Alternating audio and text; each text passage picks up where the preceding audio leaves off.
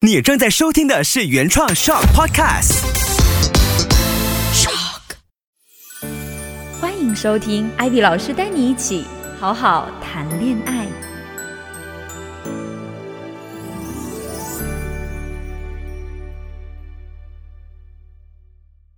Hello，大家好，我是艾比，又到了我们一起学会好好谈恋爱的时候了。那今天带来的这个故事呢，是我几年前啊遇到的一个来找我咨询的，也是一个女生。那她是一个九零后，她找到我是为什么呢？就她和她男朋友已经谈恋爱一年多了。那她男朋友其实跟她年纪是差不多的，然后呢，谈了一年多，但是他们就觉得啊，对方彼此很好，然后性格各方面都很合适，然后希望说能够结婚啊。那那个时候呢，因为他们两个人都是来自于那种小城镇，但是他们是到大城市去打工的时候认识的，那就觉得哎，我们双方都嗯谈了一年，觉得挺不错，然后想要结婚，那这个时候呢就要去见家长。啊，其实对于华人来讲，见家长是很重要的一步啦。那听到这里都觉得，嗯，一切很正常，故事往好的方向发展。但是如果它是一个没有转折的故事，也不会出现在我的节目里了哈。然后男生就带着女生去见家长。那这个男生呢，男孩子住的就是地方是比较小的一个这样子的城市。那爸爸妈妈呢，就还是有比较传统的习惯，会拿两个人的生肖问。啊，不问不知道，一问妈妈就吓一跳。女生是属鸡的，男生是属狗的。我相信啊，即使你没有任何的这种八字啊这方面的知识，你们都一定听过有一个成语叫做“鸡犬不宁”。对不对？也就是说，属鸡和属狗呢，它其实从这个玄学的层面上来讲啦，两个人的个性不是很合，而且呢是相冲相克的，可能呢没有办法让对方就是不是一个帮助的角角色啦，是一个捣乱的角色。然后呢，呃，男生的妈妈就非常非常的反对，极力反对这一段关系啊，各种反对。一开始呢，就呃在家吃饭的时候就不给他好脸色啊，然后处处找他的茬。然后说她洗碗洗的不干净啊，然后说她拖地拖的不认真啊，然后各种在她男朋友那边就是告诉她很多以往发生过关于生肖不合产生的悲剧。啊，一度就是给那个男生洗脑，就是洗各种各样的，就是说，哎，曾经有发生过怎么怎么样的事情啊，也是因为啊生肖不合啊，然后结果硬硬要结婚啦，然后后来就出现了很多血光之灾呀，是生意破产呐，还有更严重的问题，然后妈妈就用她的方式就一路在阻止。那这个家里面的这个爸爸呢，基本上是属于那个默默不讲话，但是呢，老婆如果实在闹得太厉害呢，他就会出来安慰一下，所以那个。女生就非常尴尬，就感觉好像突然之间这一个家里面的人都与她为敌了。那这个男朋友他的做法是怎样的？这男朋友就非常苦恼，在这个中间呢，因为他原本也是一个孝顺儿子的人设啦，他人设定位也是一个很孝顺的儿子，通常呢都是不会反对他的父母的。但他的确也很喜欢他的这个女朋友。所以呢，他就变成夹心肉，夹在中间哈，里外不是人。女朋友这边呢，又交代不过去，看他这样天天以泪洗面呢，也不知道该怎么办。妈妈那边要死要活的呢，他又不知道该怎么处理，就两边劝，但是两边不是人。呃，后来呢，他们以就是假期不够这样的一个理由呢，就。嗯，赶快回来工作了。回来工作以后呢，这个男生还是一直忧心忡忡的，因为他的妈妈就是每天会打电话来查岗，看你们两个人有没有在一起啊。对吧？然后视频电话打一打，然后持续给这个男生灌输这种不合适这样子的想法。那的确在这种高压下，其实两个人的沟通一定会出现一些问题嘛。那你说女生就是再懂事、再再乖巧的一个女生，面对说你对方的父母如此反对我，肯定心里也会有一些情绪。于是呢，两个人的争吵就越来越多。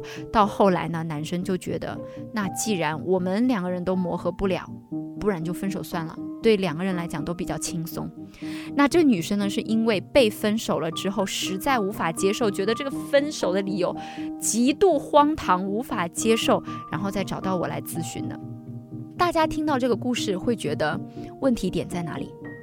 我相信大部分人都会觉得说问题点在于属相不合，我又改变不了，怎么办？啊，就是一个无解的问题啊。那这个就是心理学老师和你们的差别。通常啊，大家在听一个人的故事和他的状况的时候，我们要问一些表面上看上去非常不合理，他又没有诉说出来的问题。当然，我相信在传统的家庭，呃，在马来西亚其实也会有很多的家庭，他们在结婚之前会去看一下属相、看一下八字啊，合一合日子，这个都是很正常的事情。但是不会到说，呃，双方的孩子已经如此的，就是确认说我就是要跟这个人结婚，反对却如此的够够力的，对不对？所以这里面有一个矛盾点发生了。那矛盾点发生的时候，我就有问他，我说。那你们两个人要结婚，你们做了一些什么准备没有？比如说你要结婚，两个人的工作是不是已经稳定啦？那未来你们生活会在哪里生活啊？对吧？嗯，对双方父母就是安排是怎样的嘛？因为，呃，九零后这个年代的很多孩子在中国其实都是独生子女，也就是说只有一个孩子的。那他们两个人呢，男生是只有一个小孩，那女生呢其实还有一个弟弟啊。那我就有问他，我说你们原来打算结婚的时候是怎么样的一个安排？然后这个女生呢就开始跟我讲更多关于他们相处的之间，还有他们的状况的一些细节。那我就了解到说，原来这个男生呢也是在那种大的工厂里面工作的，其实是一个工人来的。那这个女生呢，啊是在那种就是卖鞋子的这样子的店里面去做一个 sales 的，但是呢，她那个鞋子不是说非常大的品牌，就是是比较比较便宜的一些鞋子。那他也没有说有一份固定的工作，他的薪水可能就是千多块，但是在那个城市，就是他生活的那个城市，其实千多块的收入是非常低的。然后他要靠就是卖掉鞋子的那个 commission 啊，然后工作时长又非常的长，双方其实学历都不是特别高，所以他们其实对于未来的生活是完全没有规划的。两个人的收入都相对比较低一点，那男生会更好一些。那女生呢，就是打着这种啊半临时工的这种感觉的工作。那我说有没有一种可能，他的妈妈比较担心你们俩结婚了以后要怎么办？诶，他当时被我这个问题，他就愣住了。他说他以前没想过，就是觉得妈妈是因为他属鸡，男朋友属狗才反对的。我说你有没有想过，其实父母更多的担忧不是属相，因为他们也知道属相是改不了的，他们也知道说今天哪怕去找一个属相和男朋友合的人，也不一定他们的婚姻就会很好。我相信大部分人应该都清楚知道这一点吧。如果属相合就能长长久久、幸幸福福生活在一起，哇，这个世界该多么的简单！我也要失业了，对吧？所以其实父母是知道的。他更多的担忧的反对是在于，其实你的各方面都不符合他们找一个媳妇的期待。我说你有想过这个问题吗？他一下子就愣在那里了。嗯，他仔细去想一想，的确的，因为。他们照顾好自己都很难，有的时候都需要父母接济一下。然后呢，高高到了大城市，工作也没有稳定，收入也非常的低。然后未来要生活在哪里，一切的一切都没有成型，就很像是一个不成熟的小孩。啊，那两个人都很乖巧，是因为两个人生活成长起来的家庭环境都是比较清贫的家庭，呃，都没有说享受过非常优质的这样的富裕的条件，所以他们从小就知道说自己要很乖很听话，然后去努力赚钱才能够就是让自己的生活一点点好起来，然后也很体谅父母这样子，所以他们很乖巧的那一面是因为他的家庭成长起来的过程所啊导致的，哇，那个时候他才想到说哦，原来。其实父母反对的，并不是他的属相，反对的是他这个人，反对的是他和他儿子，他和他男朋友相处的时候那种没有未来规划的这种很茫然的感觉，他那个时候才想通。所以你说这段感情有机会吗？你当然有机会啦。你好好努力工作，你对未来有规划，你认认真真把赚钱这件事情认真的去对待。你不要说，我们不说大富大贵吧，那至少两个人的生活，不说买房子，至少可以租一个像样的房子，对吧？不说，哎，要生三四五六七八个小孩能养得起，至少你生一个孩子、两个孩子，你的你的收入水平是可以养得起的。就是有基本的这个生活，让父母看到，至少他不会担忧，说我儿子跟你结了婚，可能一个人穷变成两个人穷了，那他们就默默的在生活当中有了这些规划。两年以后，他们再回去的时候。妈妈就没有那么反对了，因为看到他们两个人的确在一起，啊，工作努力，然后也让家里面的物质条件有了很大的改变，所以父母的角度就完全不一样了。然后在这个过程中呢，他们也反而想的是没有那么着急结婚了。啊，因为他们自己在奋斗的过程中，想法也有了很多的改变。以前对他们来讲，就是二十几岁大学毕业。找一个合适的人结婚生子，生活就是这样。但是在工作努力的过程中，看到了更多的世界的可能性，也看到了更多自己人生的可能性。不是说不爱这个人了，而是希望自己有更多的经历，觉得结婚这件事情也未必那么着急，必须得结，必须得那么快进入婚姻，成为父母。所以人生就有了很多很多的可能性。那这个故事其实。我们也许没有这个幸运，能够遇到说正好爱上一个跟自己属相相冲的人哈，啊，可能没有那个机会遇到那种非常特。特殊的这种情感问题，但是我们一定会遇到感情里面有一个坎过不去啊，或者有人来反对你们的婚姻啊，或者你们的沟通产生很大很大的问题啊，三观产生很大很大的问题，不知道该如何解决。我相信一定会有一些让你们无能为力的一些问题产生。那在这个时候，宝贝们，你们一定要去看一件事情，看一件事情是什么？就你所看到的问题，真的是问题本身最重要的点吗？问题爆发出来的时候，就像，呃，举一个例子给大家听啊，就像一个原子弹爆炸的时候，你看到它的是蘑菇云，但是发挥威力的真是那个蘑菇云吗？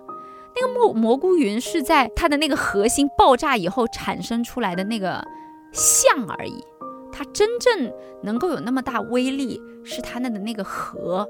它那个内核，所以一个问题不要只看表面，要去想一下，人家反对你，真的是因为属相吗？啊，你和他的沟通那么不顺畅，真的是因为总是挽回你消息吗？问题的核心到底在哪里？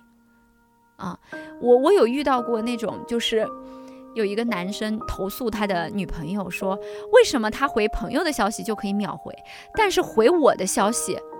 却要半天才能回，他就一直在纠结这个点，抓着女孩子不放。然后女生就是百般跟他解释啊，我在忙啊，怎样怎样啊，他就不接受。可是当我去问那个女生的时候，当然我没有那么激动，对吧？一个旁观者，我就问他，那到底原因是什么的时候，那个女生对我，她才敢讲出实情。为什么？因为她就跟我讲，她说：“老师，你看我那男朋友太激动了，我要是告诉他实情的话。”他都会崩溃了，抓着我不放，可能又要吵个两天两夜。我实在是不想花这个精力去吵架，所以我总是跟他讲说我在忙。朋友发给我的时候，我正好看到了。可是实际的状况是因为我男朋友发给我的都是查岗消息，他都是来查我的岗的，他都是发给我说你在干嘛？你还在忙吗？你今天做了什么？他说：“我一看到那个消息，我都烦了。我当然不想回了，不要说半天了，我甚至都完全不想回。我后面为什么会隔了半天才回他？